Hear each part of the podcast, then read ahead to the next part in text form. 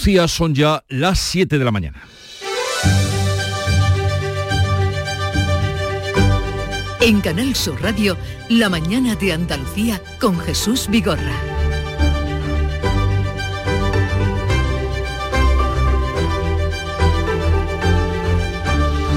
Buenos días queridos oyentes, con la intención de ampliar Doñana la Junta va a comprar una finca de 7.500 hectáreas para ampliar un 14% la superficie actual del parque.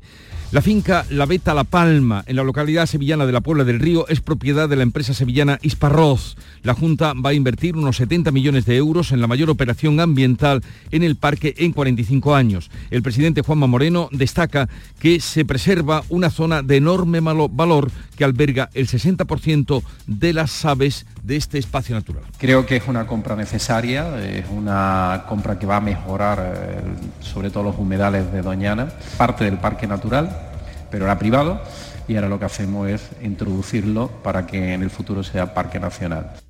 La justicia reduce un año la pena a uno de los miembros de la manada al aplicar la ley del solo sí es sí, cuyo origen estuvo precisamente en esa violación múltiple de los Sanfermines. Ángel Boza se queda con una condena de 14 años de cárcel. El auto puede recurrirse. Irene Montero culpa a los jueces y la parte socialista del gobierno dice que ya corrigieron la ley. El abogado de la manada, Agustín Martínez, avanza que la sentencia podría beneficiar al resto del grupo de condenados y remete con ironía y un punto de cinismo contra la ministra Irene Montero por una ley, dice, que está mal hecha. Han hecho una ley que permite que se le reduzca la condena. Por lo tanto, eh, muchas felicidades a la señora Montero, muchas felicidades a Ione Belarra, a Victoria Rosell, a Ángela Rodríguez Pam, muchas felicidades a todas, porque si esa es la manera que tienen de defender a las mujeres, Núñez Feijó forzará a los presidentes autonómicos para que se pronuncien sobre la amnistía en el Senado. La ofensiva institucional del PP no renuncia a movilizarse en la calle. El expresidente José María Aznar apela a una movilización ciudadana para frenar las cesiones al independentismo, así lo dijo. Es preciso activar todas esas energías que en el marco de una contienda democrática y de afirmación del Estado de Derecho tiene que plantar cara con toda la determinación a un plan que quiere acabar con la Constitución. Y a esta propuesta, la portavoz del Ejecutivo en funciones, Isabel Rodríguez, no tardó en contestar acusando de golpista a Aznar. Resulta de absoluta gravedad que un expresidente del Gobierno haga este tipo de declaraciones que se parecen más a comportamientos antidemocráticos y golpistas que a los propios de un expresidente. En Andalucía, el andalucista Rojas Marcos ha pedido a Juanma Moreno que lidere una gran manifestación el próximo día, 14, día 4 de diciembre contra el agravio a nuestra tierra.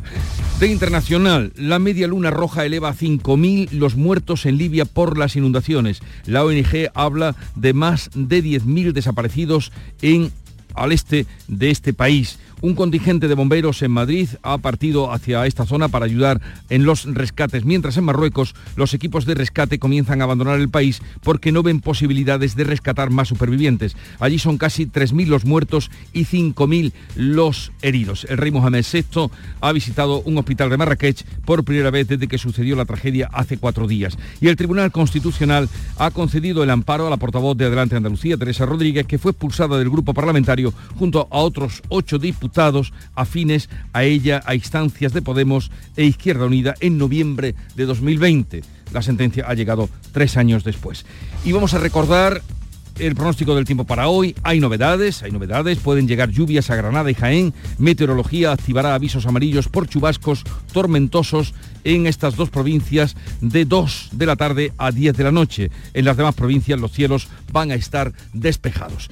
Y vamos ahora a conocer con más detalle cómo viene el día en cada una de las provincias andaluzas. En Cádiz, ¿qué se espera, Salud Botaro? Se esperan 24 grados de máxima de temperatura, aunque ahora tenemos 21, y hoy el cielo despejado a partir de mañana parece que con nubes. En Campo de Gibraltar, Ana Torregrosa. Un panorama muy similar, tenemos también 21 grados, pocas nubes, la máxima aquí 28. ¿Qué se espera en Jerez, Pablo Cosano? Esperamos llegar a los 30 grados en Arcos y en Jerez, 18 hay ahora mismo en el termómetro y el sol va a lucir en el cielo. ¿Cómo amanece por Huelva, María José Marín? Aquí también va a brillar el sol, cielos despejados, vamos a alcanzar, eso sí, 32 grados, a esta hora 21 en la capital. En Córdoba, Miguel Vallecillo. De momento pocas nubes y 20 en el centro. Hoy habrá predominio de sol con una máxima de 36. ¿Cómo viene el día por Sevilla, Antonio Catoni? Buenos días, cielos prácticamente despejados. Tenemos 19 grados a esta hora, alcanzaremos una máxima de 33. Por Málaga, María Ibáñez. Pues eh, casi 23 grados a esta hora, cielos prácticamente también despejados, alcanzaremos máximas de 28 y bajan las temperaturas máximas. En temperatura en Jaén, Susana Aguilar.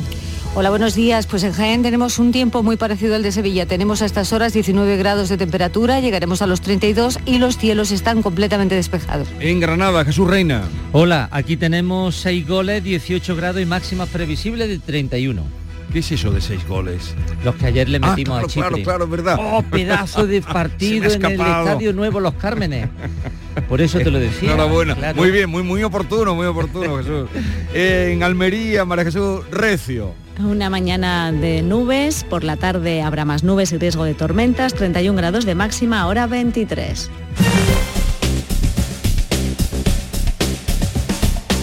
Vamos a conocer ahora cómo se circula por las carreteras de Andalucía a esta hora de la mañana. Desde la DGT nos informa Alejandro Martín. Buenos días. Muy buenos días, que tal momento muy tranquilo en la red de carreteras andaluzas. Solamente van a encontrar leves dificultades en la provincia de Sevilla en la SE30 a su paso por Puente Centenario, dirección a 4, pero afortunadamente en el resto de carreteras se circula con total normalidad.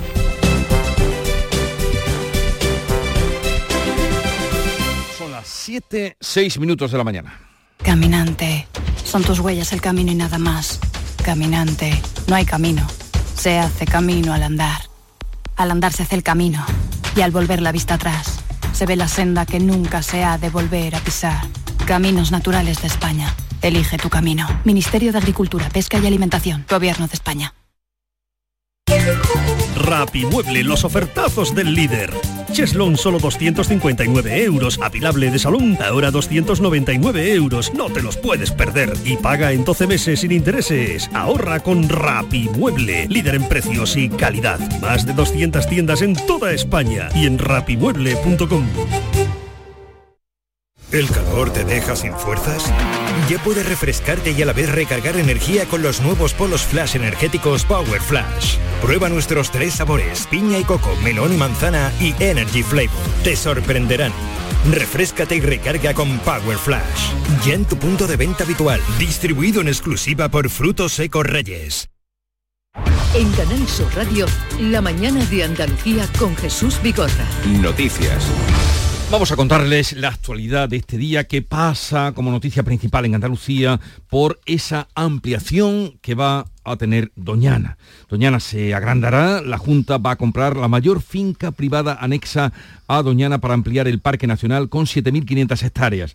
Es una zona de enorme valor que alberga el 60% de las aves del espacio natural. Informa Manuel Pérez Alcázar. La finca Beta La Palma, en el municipio sevillano de la Puebla del Río, ampliará en un 14% la superficie actual del parque. Se trata de la mayor operación ambiental desde la ampliación de 1978. La operación de compra, muy avanzada, supondrá una inversión de 70 millones de euros con fondos de la Junta y de la Unión Europea. El presidente Juanma Moreno avanza que la intención es incorporar esos terrenos al Parque Nacional que goza de la máxima protección. Creo que es una compra necesaria, es una compra que va a mejorar eh, sobre todo los humedales de Doñana, parte del parque natural, pero era privado y ahora lo que hacemos es introducirlo para que en el futuro sea parque nacional. La finca dedicada al cultivo del arroz y a piscifactorías naturales ha sido de en despensa de unas 300.000 aves, el 60% del total del censo de Doñana. El gobierno prepara la adquisición de otras fincas anexas a Doñana. La vicepresidenta Teresa Rivera reconoce que la medida de la Junta favorece la biodiversidad, pero considera que no ayuda a la preservación de los acuíferos. Una medida en la buena dirección que agradecerá seguro la biodiversidad y las aves insuficiente y lamentablemente con cero incidencia de cara a reducir la presión sobre el acuífero y la disponibilidad de agua y zona inundable. Agricultores y ecologistas respaldan que la Junta compre las 7.500 hectáreas anejas a Doñana. El vicepresidente nacional de Asaja, Ricardo Serra, considera positivo la mayor protección del parque. Me parece una cosa estupenda, yo, francamente. Yo creo que todo lo que sea ampliar la protección del Parque Doñana y darle una opción a, a las aves y todo lo demás, pues yo entiendo que, que es una, una idea magnífica. WWF también considera el anuncio como interesante, aunque matiza que no viene eh, a solucionar los problemas de las lagunas. El portavoz de Ecologistas en Acción, por su parte, Juan Romero, considera muy positiva la decisión. Positivo porque supone recuperar parte del humedal transformado de las marismas del Guadalquivir. En esta finca existen cultivos marinos, piscifactorías, existen arrozales que hacían y hacen que la finca sea muy importante para la biodiversidad y la bifauna que visita a Doñana. La Junta no aplicará la compra de terrenos en cultivos de la zona norte que siguen pendientes de la proposición de ley para regularizarlos que se está tramitando en el Parlamento. Bueno, pues es una esperanza y un alivio después de todo lo que se ha contado y todas las noticias que ha producido Doñana.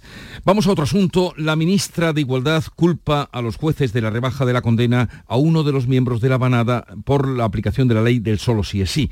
La norma precisamente se hizo a raíz de la violación múltiple de ese grupo de sevillanos a una mujer en los Sanfermines. Beatriz Galeano. El Tribunal Superior de Justicia de Navarra rebaja en un año la pena de 14 a 15 años a Ángel Boza. El auto es recurrible y cuenta con un voto particular en contra de uno de los magistrados al que se va a agarrar la abogada de la víctima Teresa Hermida, que recuerda la gravedad de los hechos que no solamente debe atenderse a la cercanía de la pena de los 15 años, sino que, que, también tenemos que tener en cuenta la gravedad de los hechos que llevaron a cabo estos señores. El defensor de la manada, Agustín Martínez, asegura que la rebaja puede beneficiar al resto del grupo y arremete con ironía contra la ley y la ministra. Cuando sea firme, entendemos que de manera, de manera automática la Audiencia Provincial de Navarra eh, reducirá la condena al resto de las personas. Lo que se va a reducir única y exclusivamente es la pena que se aplicó en relación al delito de la agresión sexual. Entonces, única y exclusivamente se reducirá la pena de los 15 años a 14. Irene Montero achaca el auto a una mala interpretación de los jueces a los que Pablo Echenique define como rubiales con toga. La parte socialista del gobierno recuerda que la norma ya se ha reformado y califica de efecto no deseado la reducción de condena. Por otra parte, el juez ha citado para este viernes al expresidente de la Federación Española de Fútbol, Luis Rubiales, por el beso a la jugadora Jenny Hermoso. La citación de la Audiencia Nacional supone la imputación formal por agresión sexual y coacciones a la jugadora del dimitido expresidente de la Federación. En otro extracto de una entrevista concedida a un medio británico, Rubiales ha contestado que también habría besado a un futbolista varón y vuelve a, a exculparse de todo lo sucedido. Puedo darte un pico, un pico es un beso de pequeña duración, pero de un error. Un error es una cosa, lo que se está hablando es otra cosa. Hay jugadoras que me pegan a mí en la cabeza y me agarran de todas partes porque yo no les doy permiso, pero estamos en, una celebración. Yo no voy a catalogarme a mí de víctima. Lo que no soy es verdugo. No he hecho nada para esto que se ha montado. Siguiendo el criterio del caso Rubiales, un policía procesado por los acontecimientos que siguieron al referéndum del 1 de octubre ha denunciado por abuso sexual a una manifestante que lo besó en la boca. Y en Madrid, un hombre ha sido detenido por acosar y tocar el trasero a una reportera de Cuatro Televisión que estaba en pleno directo. Por mucho que quieras intentar preguntarnos de qué canal somos, de verdad me tienes que tocar el culo. Estoy haciendo un directo y estoy trabajando. De verdad, me gustaría que me dejaras trabajar.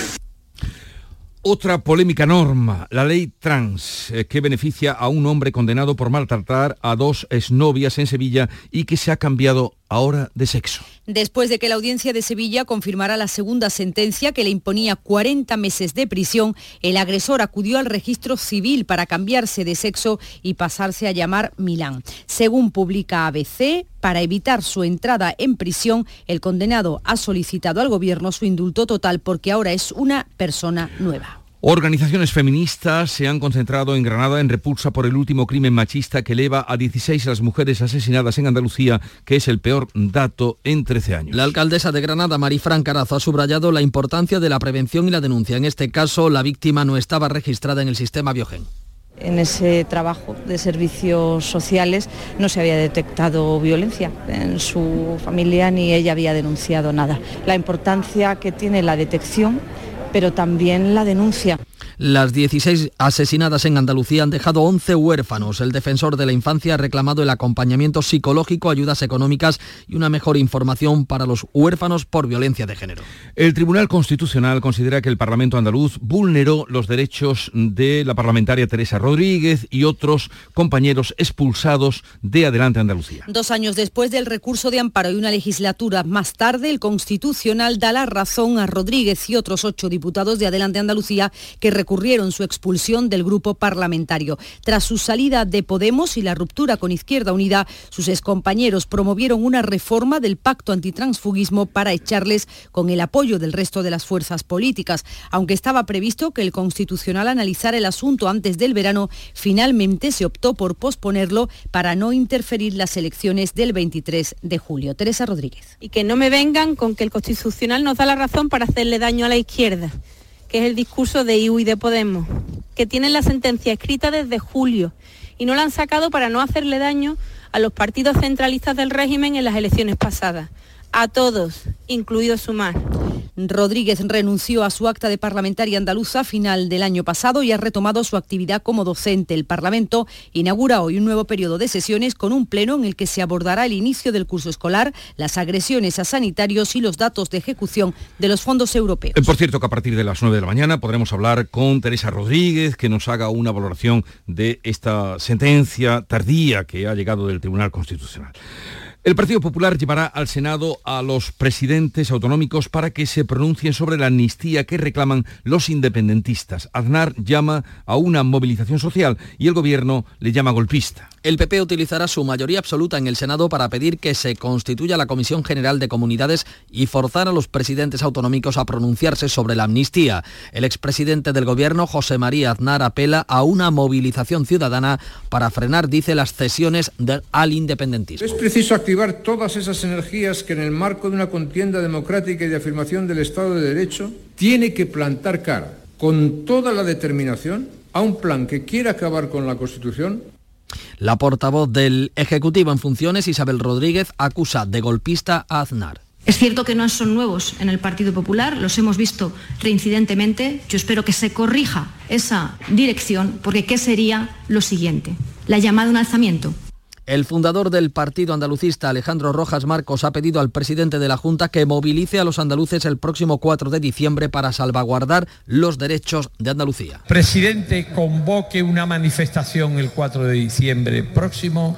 de la mano de todos los partidos políticos. Es verdad que mm, eh, los ciudadanos tienen que salir a la calle para reivindicar eh, causas que son justas y es verdad que Andalucía alzará la voz y alzará la voz en el momento que, sea más oportuno para hacerlo. El expresidente de la Junta, el socialista Rodríguez de la Borbolla, ha defendido este lunes en Canal Sur una respuesta institucional para defender la Constitución de las exigencias independentistas. Partido Popular y Sumar han evidenciado su distancia en la reunión dentro de la ronda de contactos para buscar apoyos para la investidura de Núñez Feijo. El popular Carlos Rojas se ha entrevistado con Marta Lois y ha afeado el rechazo de Yolanda Díaz a verse con Feijo y sí con Puigdemont. Nos parece inaceptable que la vicepresidenta del Gobierno, Yolanda Díaz, vaya a reunirse con un señor que es prófugo de la justicia.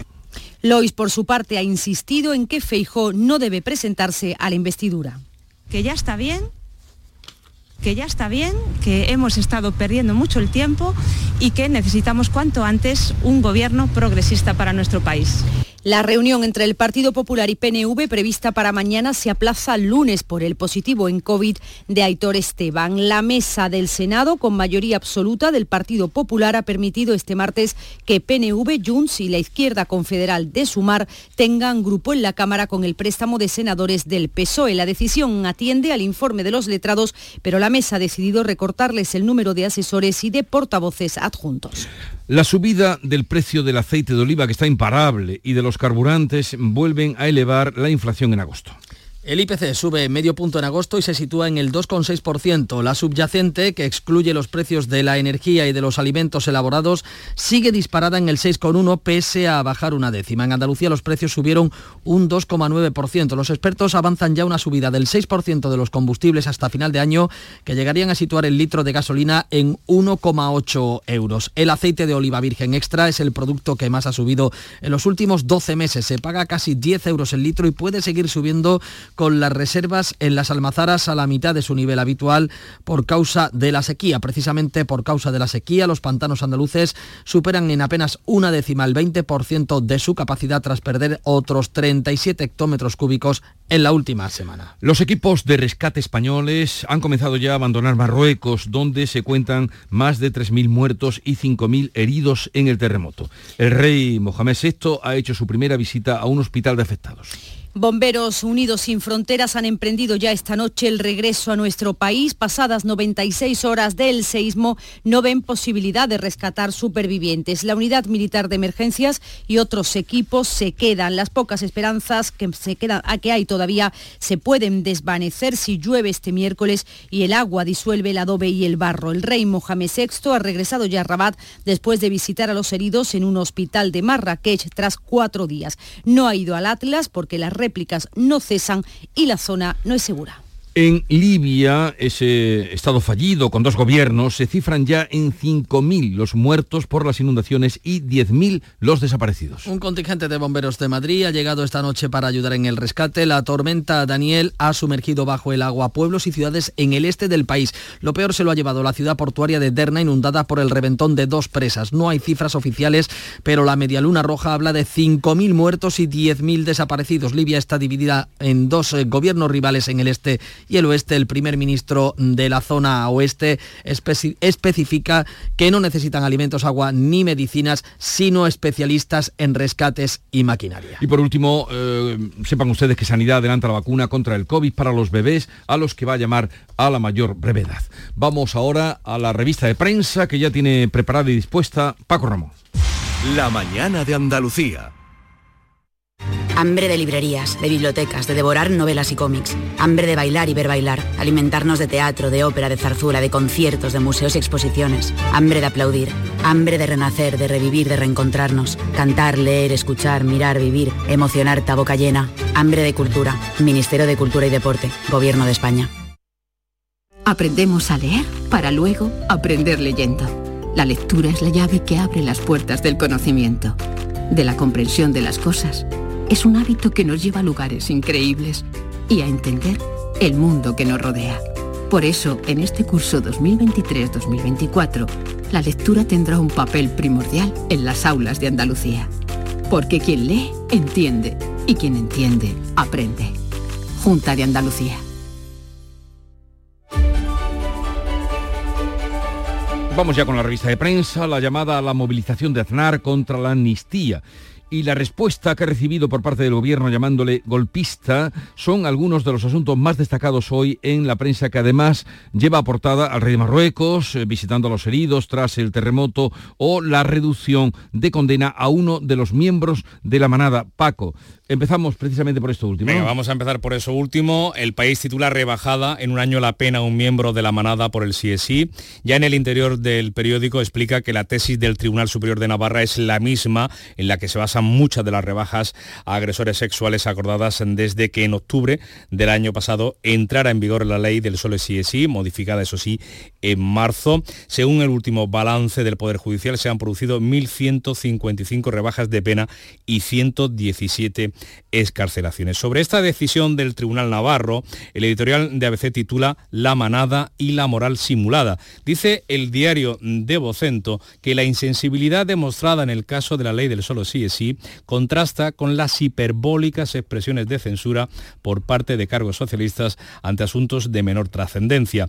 Las mismas personas que son capaces de escenificar una ira exaltada ante los improperios de los chicos de un colegio mayor o que se sienten conminadas a opinar sobre los comentarios soeces de un chat privado de universitarios callan cuando se saben responsables de una de las leyes más fallidas de nuestra democracia. El mundo dice que nada de lo ocurrido con su ley ha llevado a su responsable, a la ministra Irene Montero, a asumir su responsabilidad por un populismo legislativo, dice, del que los socialistas son corresponsables, eh, son corresponsables. Y en su lugar incluso la ministra ha vuelto a cargar contra los jueces También desde Andalucía, en el, diario de Sevilla, eh, Jorge Muñoz, periodista compañero de Asuntos eh, Judiciales, dice que la ley que nació precisamente a raíz de la movilización social que en su día provocó la violación de una joven en los Sanfermines ha acabado finalmente beneficiando a uno de los miembros de la manada. Esa reducción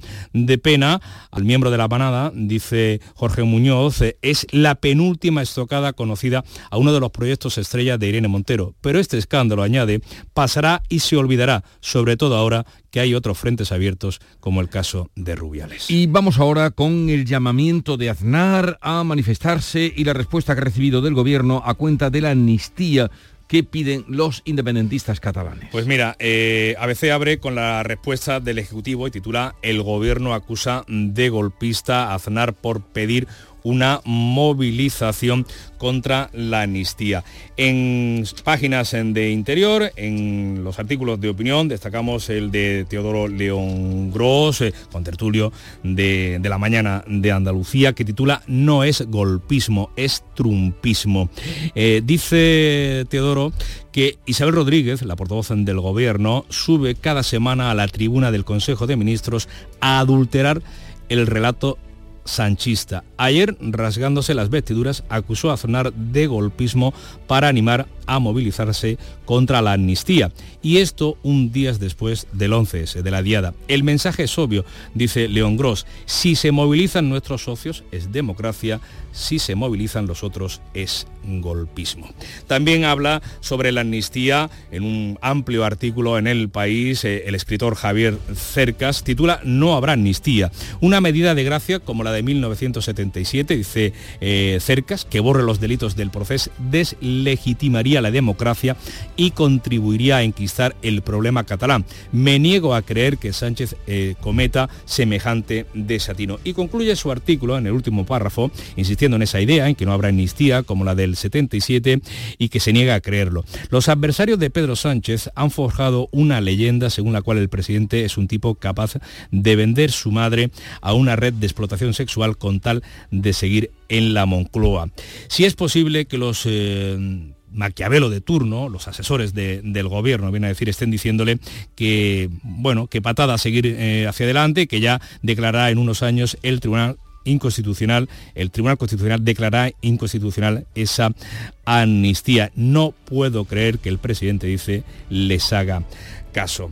Y también en el mundo se refiere a la ley de amnistía, Raúl del Pozo, con convivencia, otra mentira Empieza citando a Galdós. Esperemos que se cumpla, dice aquella máxima del escritor canario, según la cual en España lo previsto no ocurre jamás. Y dice que hoy Cataluña es un país destruido por su propia historia. Los independentistas siguen trincando y los partidos leales no los van a parar. Pueden lograr incluso, como dice la amnistía. La convivencia en Cataluña, concluye, es un embuste más. Oye, ¿cómo tratan brevemente ya eh, eh, esta iniciativa del gobierno andaluz en Doñana? ¿Quién escribe de eso? Hombre, pues eh, el director de la ABC en Sevilla, no en vano fue en el foro de este periódico donde se anunció... Saltó la noticia. claro, donde el presidente anunció esta noticia. Doñana es de izquierdas, la compra del mayor humedal, dice Alberto García Reyes, por parte de la Junta de Andalucía, es una jugada política digna de estudio. La cruda realidad es que el gobierno andaluz de derechas va a comprar el mayor humedal contiguo a Doñana para garantizar su gestión pública. Enseguida estamos con la información deportiva que nos trae Nuria Caciño. Si este año cumples 18, tienes los 400 pavos del Bono Cultural Joven. 400 euros para ópera, teatro, cine, museos, libros, prensa, conciertos, danza, música, películas y series online, videojuegos. 400 euros dan para mucho. Consigue tu bono cultural en bonoculturajoven.gov.es. Ministerio de Cultura y Deporte. Gobierno de España. Granada disfruta de una nueva goleada de la selección española, Nuria Gaciño. Por 6 a 0 ganó anoche España-Chipre en el nuevo Los Cármenes de Granada, una victoria que la asienta en la segunda posición de su grupo clasificatorio para la Eurocopa del próximo verano. Granada, por tanto, sigue siendo talismán de la selección, que nunca ha perdido en el Estadio Granadinista, una selección que en el próximo parón liguero la veremos de nuevo en Andalucía. Será el 12 de octubre en La Cartuja, en Sevilla, donde se medirá Escocia y donde espera poder dejar sentenciado el pase a la Eurocopa y despejar de este modo todas las dudas generadas en este inicio de la competición, unas dudas agravadas por el caso Rubiales. El expresidente de la Federación ya tiene fecha para declarar ante la Audiencia Nacional como investigado en la causa abierta por el beso no consentido que le dio Jenny Hermoso. Será el próximo viernes 15 de septiembre a las 12 del mediodía. Y el viernes precisamente conoceremos la lista de la selección femenina para la Liga de las Naciones. Y vamos a ver cómo es esa lista, ya que a día de hoy no hay acuerdo todavía entre las jugadoras y la Federación Española. Recordemos que hasta 80 futbolistas han renunciado a ser convocadas hasta que no haya una reestructuración más a fondo. Vamos a ver si hay consenso, porque de lo contrario no sé quién va a jugar ante Suecia y Suiza. Y acuerdos también el que se quiera alcanzar en la nueva reunión de hoy entre sindicatos y la Liga Femenina para frenar la huelga y atentos a la Copa Davis. España a partir de las 3 de la tarde se enfrenta a la República Checa. ¿Pero tenemos seleccionables o no tenemos seleccionables? De momento no, porque no hay acuerdo. Llegamos así a las 7 y media de la mañana. Canal Sur, la radio de Andalucía. En Canal Sur Radio, la mañana de Andalucía con Jesús Vigorra. Y a esta hora con Beatriz Galeano vamos a recordarles en titulares las noticias más destacadas que les estamos contando. La Junta comprará la mayor finca junto a Doñana. Beta La Palma tiene 7.500 hectáreas que van a servir para ampliar el Parque Nacional. La operación anunciada por el presidente Juanma Moreno va a rondar los 70 millones de euros y supondría la mayor operación ambiental en el parque de los últimos 45 años. La justicia reduce un año la pena a uno de los miembros de la manada al aplicar la ley del solo sí es sí. Ángel Boza se queda con una condena a 14 años de cárcel. El auto del Tribunal Superior de Navarra puede recurrirse. El abogado de la manada ve la rebaja penal dentro del cumplimiento estricto de una norma mal hecha. Irene Montero culpa a los jueces y la parte socialista del gobierno dice que ya corrigieron la ley. Núñez Fijó quiere que los presidentes autonómicos se pronuncien sobre la amnistía en el Senado. La ofensiva institucional del PP no renuncia a la calle. El gobierno de Pedro Sánchez acusa al expresidente Aznar de golpista por llamar a la movilización de la sociedad civil contra la amnistía. En Andalucía, el andalucista Rojas Marcos le pide a Juanma Moreno que lidere una gran manifestación el próximo 4 de diciembre contra el agravio a nuestra tierra. La media luna roja eleva a 5.000 los muertos ya en Libia por las inundaciones. Sin cifras oficiales todavía, esta ONG habla ya de más de 10.000 desaparecidos en el este del país. Un contingente de bomberos de Madrid ha partido hacia la zona afectada para ayudar en los rescates, mientras en Marruecos los equipos de rescate comienzan a abandonar el país porque no ven posibilidades de rescatar a más supervivientes. Allí son casi 3.000 los muertos y 5.000 los heridos. La vacunación contra la gripe y el COVID se adelanta a final de mes. Las autoridades sanitarias señalan que en las últimas semanas se ha detectado un ligero aumento del COVID, aunque se está estabilizando. Los enfermos que requieren hospitalización son 3 de cada 100.000.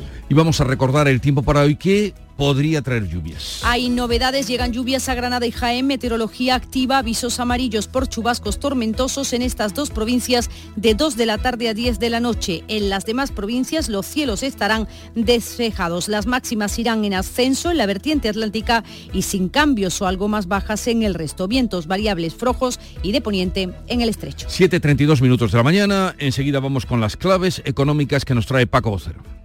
Te ayudamos a darle la vuelta a tus ahorros. Descubre lo que puedes conseguir con la cuenta 360 de Cajamar. Y no le des más vueltas. Consulta la información de requisitos y vinculaciones de la cuenta 360 en tu oficina más cercana o en gcc.es barra cuenta 360. Cajamar. Distintos desde siempre. Hay infinitos motivos para venir a Andalucía. Pero hay uno que siempre hace volver. Tomás y Pablo y Susana y Rocío.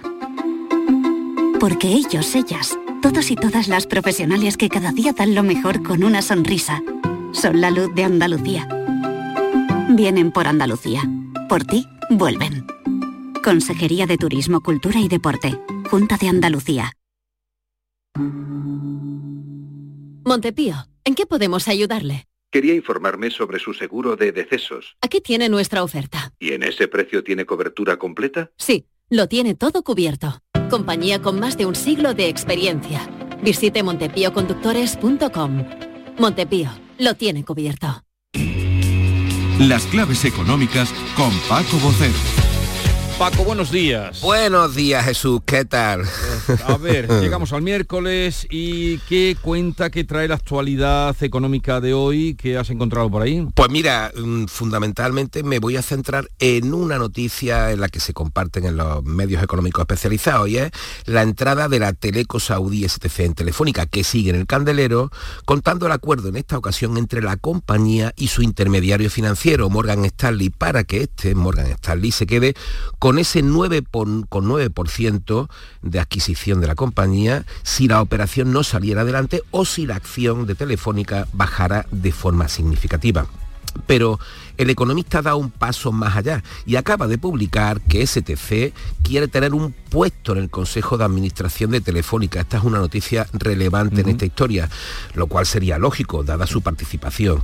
Pero claro, abre esto, esto abre un escenario distinto, porque ese puesto del que en principio no se había dicho nada en la comunicación a la Comisión Nacional del Mercado de Valores, le facilitaría acceso a información sensible de la compañía. Y como te digo, esto cambia si se confirma la visión del asunto. Y ahora vamos con las claves.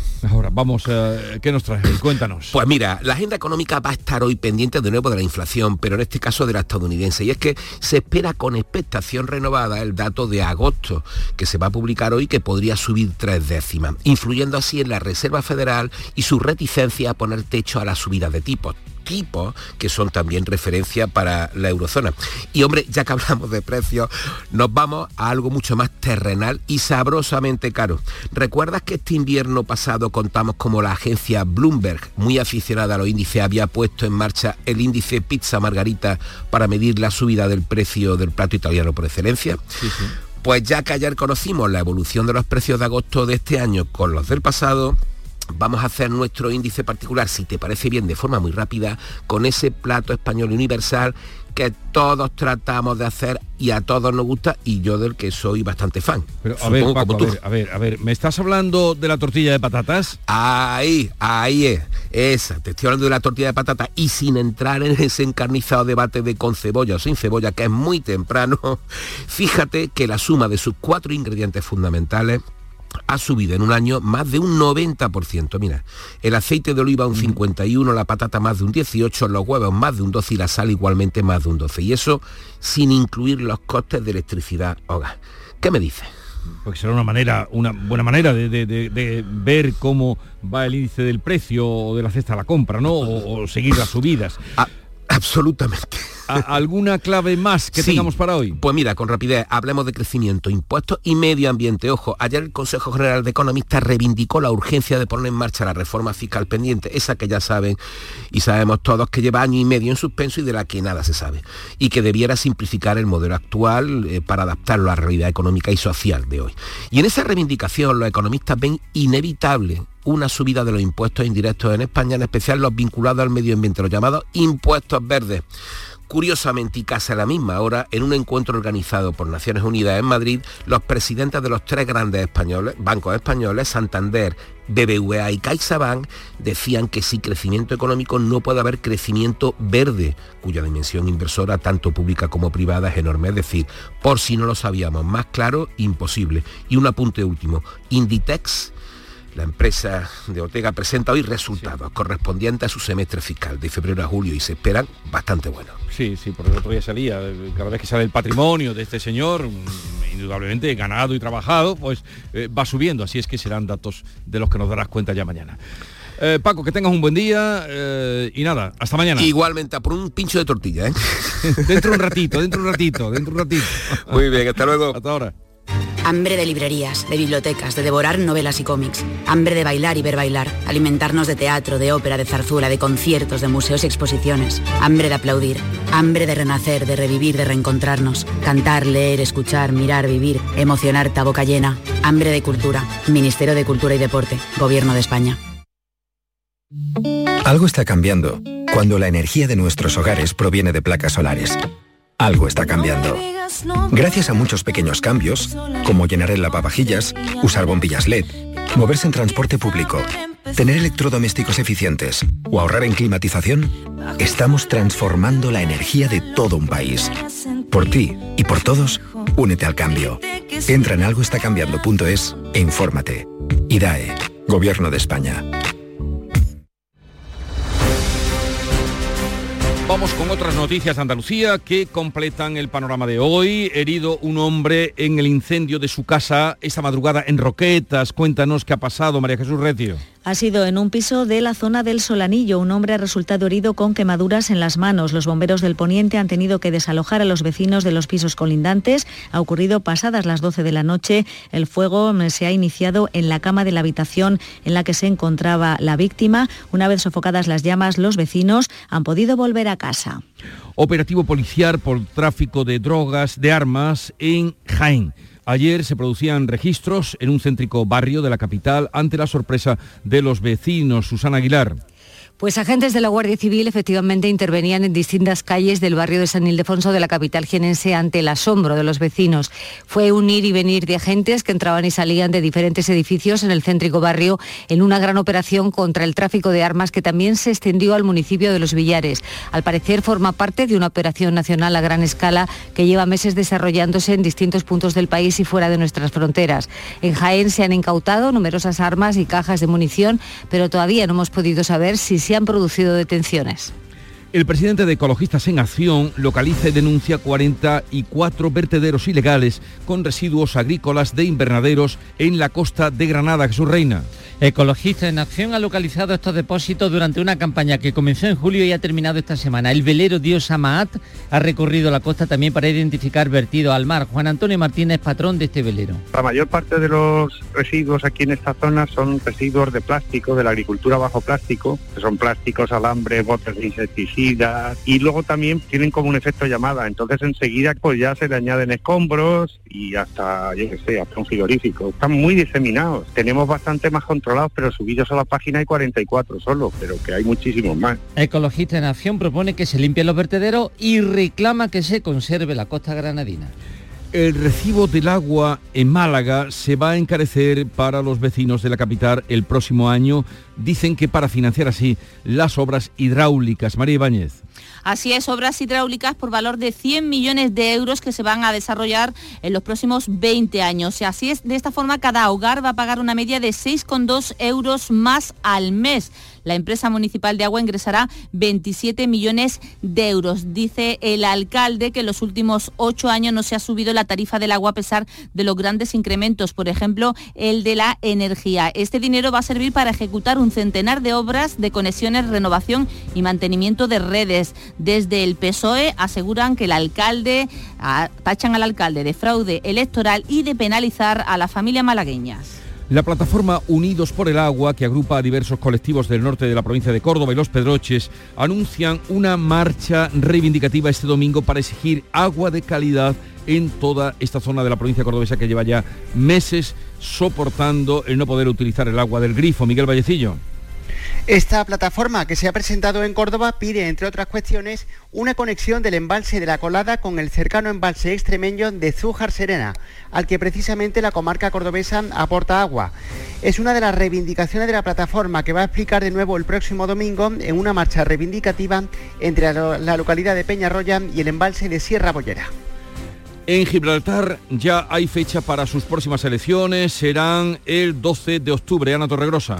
El ministro principal de Gibraltar, Fabián Picardo, ha disuelto el Parlamento y ha fijado la convocatoria de las próximas elecciones en La Roca para ese día, el 12 de octubre, fecha en la que a este lado de la verja se celebra el Día de la Hispanidad.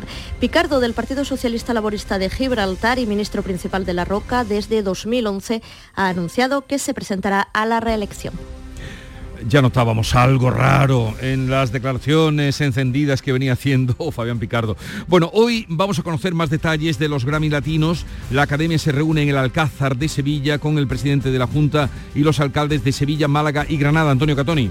Pues sí, ya está en Sevilla el representante, el CEO de la Academia Latina de la Grabación, que es la organizadora de, de estos premios, se llama Manuel Abud, y esta mañana va a ser recibido en el Real Alcázar de Sevilla por el presidente de la Junta y por los tres alcaldes de estas tres capitales, Sevilla, Granada y Málaga, ciudades que también van a acoger actividades, eventos relacionados con los Grammys cuyos eh, premios se van a entregar en Sevilla el 16 de noviembre en Fibes.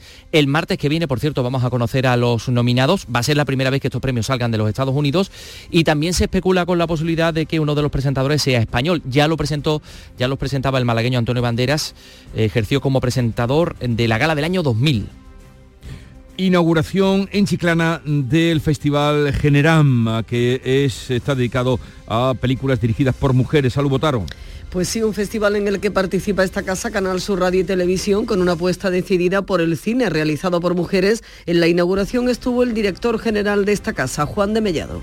Llevamos dos años colaborando con el festival, estamos muy satisfechos de los resultados, porque si Canal Sur es la casa del cine andaluz, también lo tiene que ser la casa del cine andaluz producido por mujeres. Hay que dar eh, la visibilidad a ese trabajo, a ese talento, y yo creo que el resultado, la conjunción de Canal Sur y este festival, pues logra esos frutos. La directora Oliva Costa destacaba la importancia de espacios de este tipo para visibilizar el trabajo de profesionales que de otra manera quedarían fuera de los circuitos generalistas.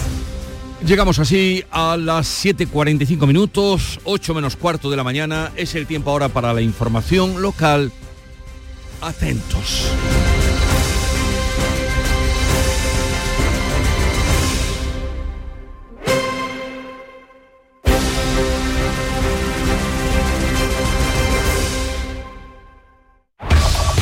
En la mañana de Andalucía de Canal Sur Radio, las noticias de Sevilla con Antonio Catoni.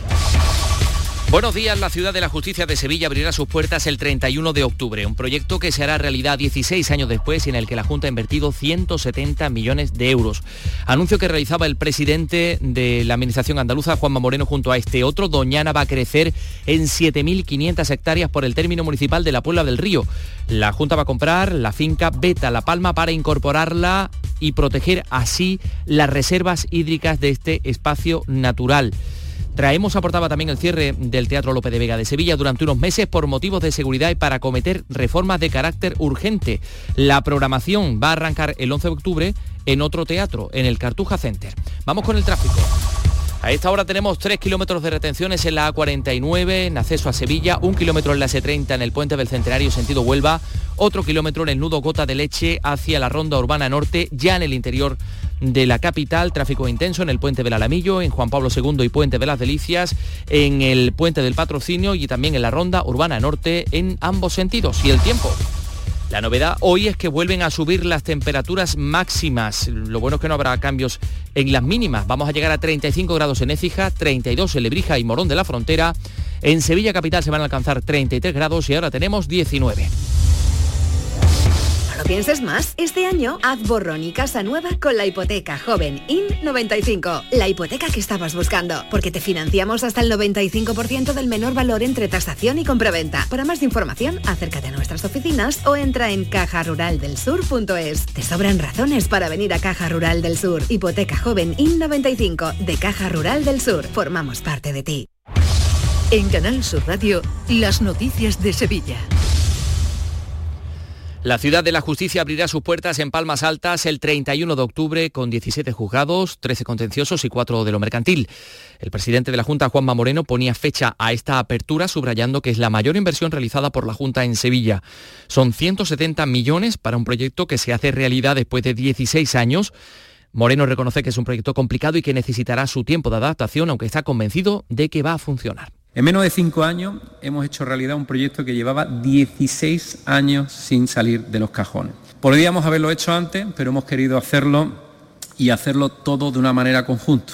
Y pido a los implicados, a jueces, fiscales, abogados, funcionarios, ciudadanos, que comprendan que al principio es un proceso muy complicado y puede haber algún tipo de incidencia. El presidente también ha anunciado la compra de la finca Beta La Palma de la Puebla del Río con el fin de proteger las reservas hídricas de Doñana. El objetivo es que este espacio natural de 7.500 hectáreas sea considerado parte del Parque Nacional, que vería aumentada su superficie en un 14%. El presidente calcula en 70 millones de euros esta operación. Creo que es una compra necesaria, es una compra que va a mejorar eh, sobre todo los humedales de Doñana, parte del parque natural, pero era privado y ahora lo que hacemos es introducirlo para que en el futuro sea parque nacional. La finca Beta La Palma ocupa casi la mitad de la isla mayor del Guadalquivir, propiedad de Arrocería Serva, tiene una piscifactoría natural, es un humedal de relevancia internacional y ha sido la despensa de las aves de Doñana, sobre todo en periodos de sequía. Tiene un gran valor ambiental, como nos ha contado el autor del libro Doñada, Doñana, todo era nuevo y salvaje, el periodista Jorge Molina. Y es un espacio muy sorprendente, muy virginal, al fondo, al fondo de, de la marisma del Guadalquivir pegado al propio río y también a Doñana. Son 11.000 hectáreas con diferentes usos, muy, realmente muy valiosas. Las noticias de Sevilla. Canal Sur Radio.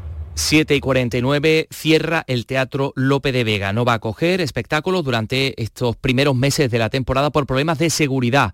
Este emblemático espacio escénico, eh, como decimos, eh, cede, o mm, la programación de este espacio escénico se va a trasladar al Cartuja Center y a Fibes. Esto por daños por problemas de seguridad, daños que se concentran principalmente en la bóveda de la sala y el telón cortafuegos, carencias que ya ocasionaron el cierre temporal durante la pasada bienal, según ha explicado la responsable de Cultura del Ayuntamiento hispalense, Minerva Salas, que ha lamentado la inacción, decía, del pasado del anterior equipo de gobierno. Es la única forma de que Sevilla y los sevillanos mantengamos esta parte de la programación prevista dentro de la programación del otoño cultural. El Teatro Lope de Vega no es un espacio seguro ni para las compañías, ni para los profesionales del ayuntamiento que desarrollan allí su trabajo, ni por supuesto para el público. El Grupo Municipal Socialista dice que lo que hay detrás de todo esto es la voluntad del equipo de gobierno de cerrar el Lope de Vega. La concejal Miriam Díaz acusa al alcalde de estar orquestando una gran mentira demostrado con su anuncio que llevan todo el verano orquestando una gran mentira. Han mentido a la ciudadanía y a la industria cultural, porque desde principios de agosto han venido diciendo que la programación seguiría su curso y que sería presentada inminentemente. Hoy aportan un informe elaborado por el director técnico del teatro, que no es ni arquitecto, ni ingeniero, ni tiene competencias ni formación como decimos, la programación de López de Vega se traslada al Cartuja Center y Fibes, eh, escenarios que por cierto van a coger eventos relacionados con los Grammy latinos. Algo de lo que hoy vamos a tener más noticias porque el máximo representante de la organizadora de la Academia Latina de la Grabación, Manuel Abud, está en Sevilla. Esta mañana se va a reunir en el Real Alcázar con el presidente de la Junta y con los alcaldes de Sevilla, Málaga y Granada. Ciudades que también van a coger actividades y eventos relacionados con los Grammys, eh, que se van a celebrar, por cierto, en Sevilla el 16 de noviembre. El martes que viene se conocerá a los nominados. Vamos con los deportes donde sorprende una noticia. El Betis lanza un test de embarazo verdiblanco. Es decir, un test que permitirá eh, conocer a, los mm, quienes vayan a ser padres si viene de camino un nuevo aficionado del Betis. Si la mujer está embarazada aparecerán en el test dos rayas de color verde. Una noticia que desde luego eh, es sorprendente y de la que se habla mucho hoy, pero hay más noticias en el ámbito de lo meramente o puramente deportivo. Claro, Antonio Camaño, buenos días. Hola, ¿qué tal? Buenos días. El Betis, eh, de la mano de la dirección deportiva que encabeza Ramón Planes, ha analizado la situación en los últimos días y definitivamente no va a fichar a nadie en estos momentos, salvo alguna urgencia de lesión. La nómina de centrales, por lo tanto, se queda durante estos meses con Petzela, Bartra y Chadi Riad, el chaval con ficha del filial. Todo hace indicar que se hará el esfuerzo en el mercado de invierno en enero por traer a un central. Y en el Sevilla, Fernando Reges afronta la que va a ser su última temporada en el conjunto hispalense. El brasileño cumplirá 37 años cuando termine la temporada y ya maneja la idea de dar un paso al lado para emprender nuevos desafíos. ¿Alguna vez has sentido esa chispa? Es la electricidad que mueve tu vida. Porque ya eres eléctrico, aunque no lo sepas. Descubre la gama 100% eléctrica de Kia. Ahora con el cargador Endesa X-Way y la instalación de regalo. Condiciones en kia.com hasta el 30 de septiembre. Solo en la red Kia de Sevilla. Kia. Movement that inspires. Somos la academia que necesitas en el centro de Sevilla con clases online y presenciales. En Academia Méndez Núñez impartimos clases de apoyo para eso, bachillerato y selectividad, cursos de idiomas y preparación para oposiciones docentes y administrativo de la Junta de Andalucía y del Estado. Ven a Academia Méndez Núñez y lo conseguirás. Más información y reservas en academiamn.com. En Canal Sur Radio, las noticias de Sevilla. Con Antonio Catoni. Ya conocemos la portada de la Feria de Abril del año que viene, obra del arquitecto italiano Davide Gambini, que representa al pabellón Mudéjar de la exposición del 29, la sede del Museo de Artes y Costumbres Populares. Su autor ha explicado que quería mostrar un lugar que todos reconocieran al llegar a la feria. Es una composición bastante tradicional para una portada de la feria, o sea, con un cuerpo principal y dos torres laterales. Y el cuerpo principal tiene un poquito más de altura y todo el conjunto tiene mucha decoración de estilo eh, regionalista y, y eh, inspirado a la mudeja. El alcalde José Luis Sanz ha anunciado que después de la feria habrá una consulta para que los sevillanos decidan si regresa la feria en su versión corta de seis días o se mantiene el actual formato. Y el alcalde también ha pedido a, la jueza que no se ejecute la sentencia en la que se establecía repetir las oposiciones de la policía local por la filtración de los exámenes. Eh, una ejecución de, de la sentencia que obligaría a dejar la plaza a 44 agentes. El alcalde explica que ha cambiado de postura porque la persona que se creyó también ha pedido que no se ejecute esta sentencia, pero también por problemas de seguridad. Este es un tema que al Ayuntamiento de Sevilla le creaba un problema importante de seguridad ciudadana.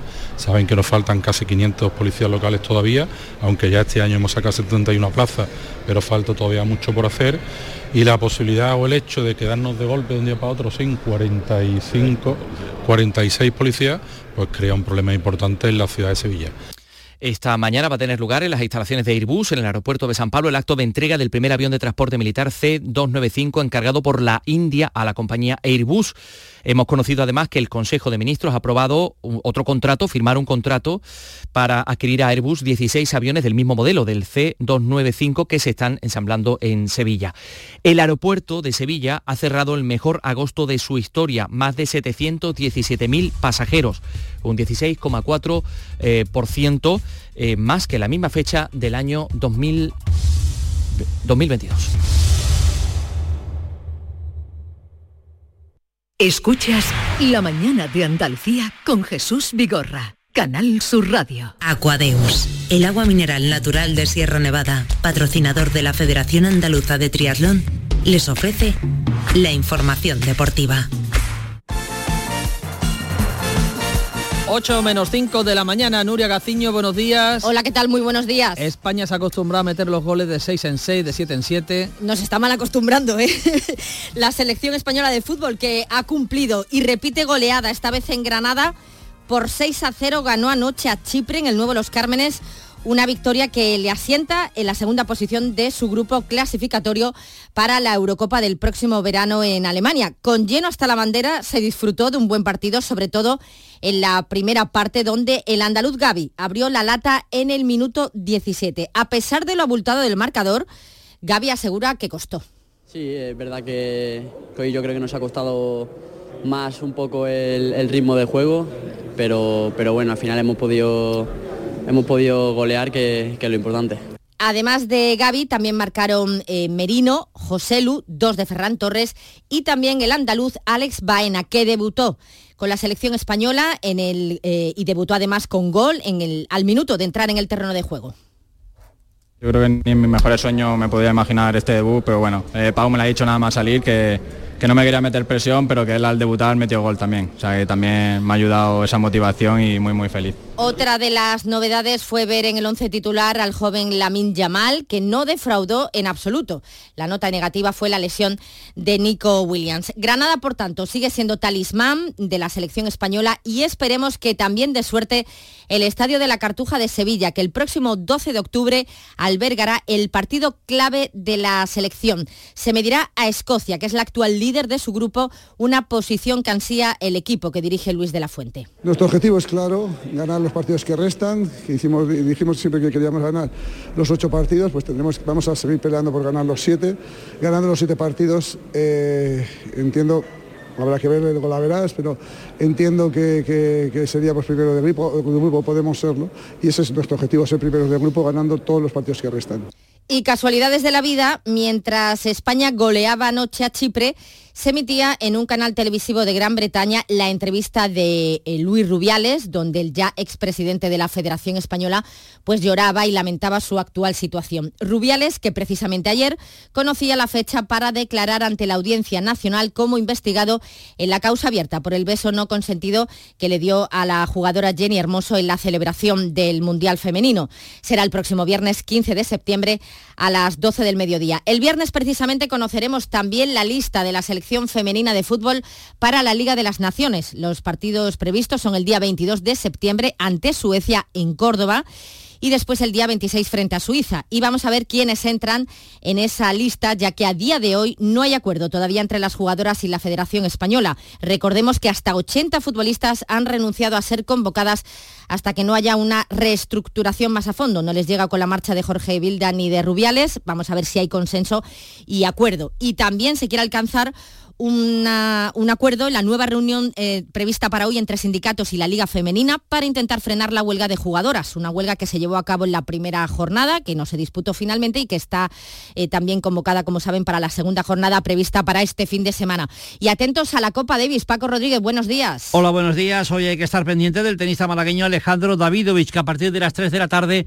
va a ejercer de capitán del equipo español tras la baja de Alcaraz. Por tanto, Davidovich tendrá la responsabilidad de liderar al equipo nacional y conseguir en Valencia la clasificación para que España esté en la fase final. En Valencia se tendrá que enfrentar a los equipos de la República Checa, hoy precisamente es el primer partido, a la Serbia de Djokovic y a Corea del Sur. Además, el Cádiz presenta hoy a Robert Navarro, en el Sevilla Fernando anuncia que es su última temporada y el Betis no va a fichar un central hasta el mes de enero.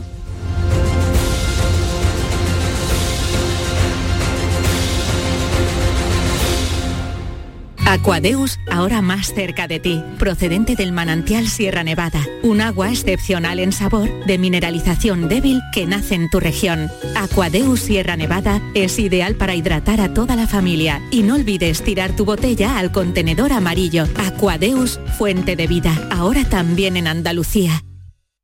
Canal Sur Radio, la radio de Andalucía.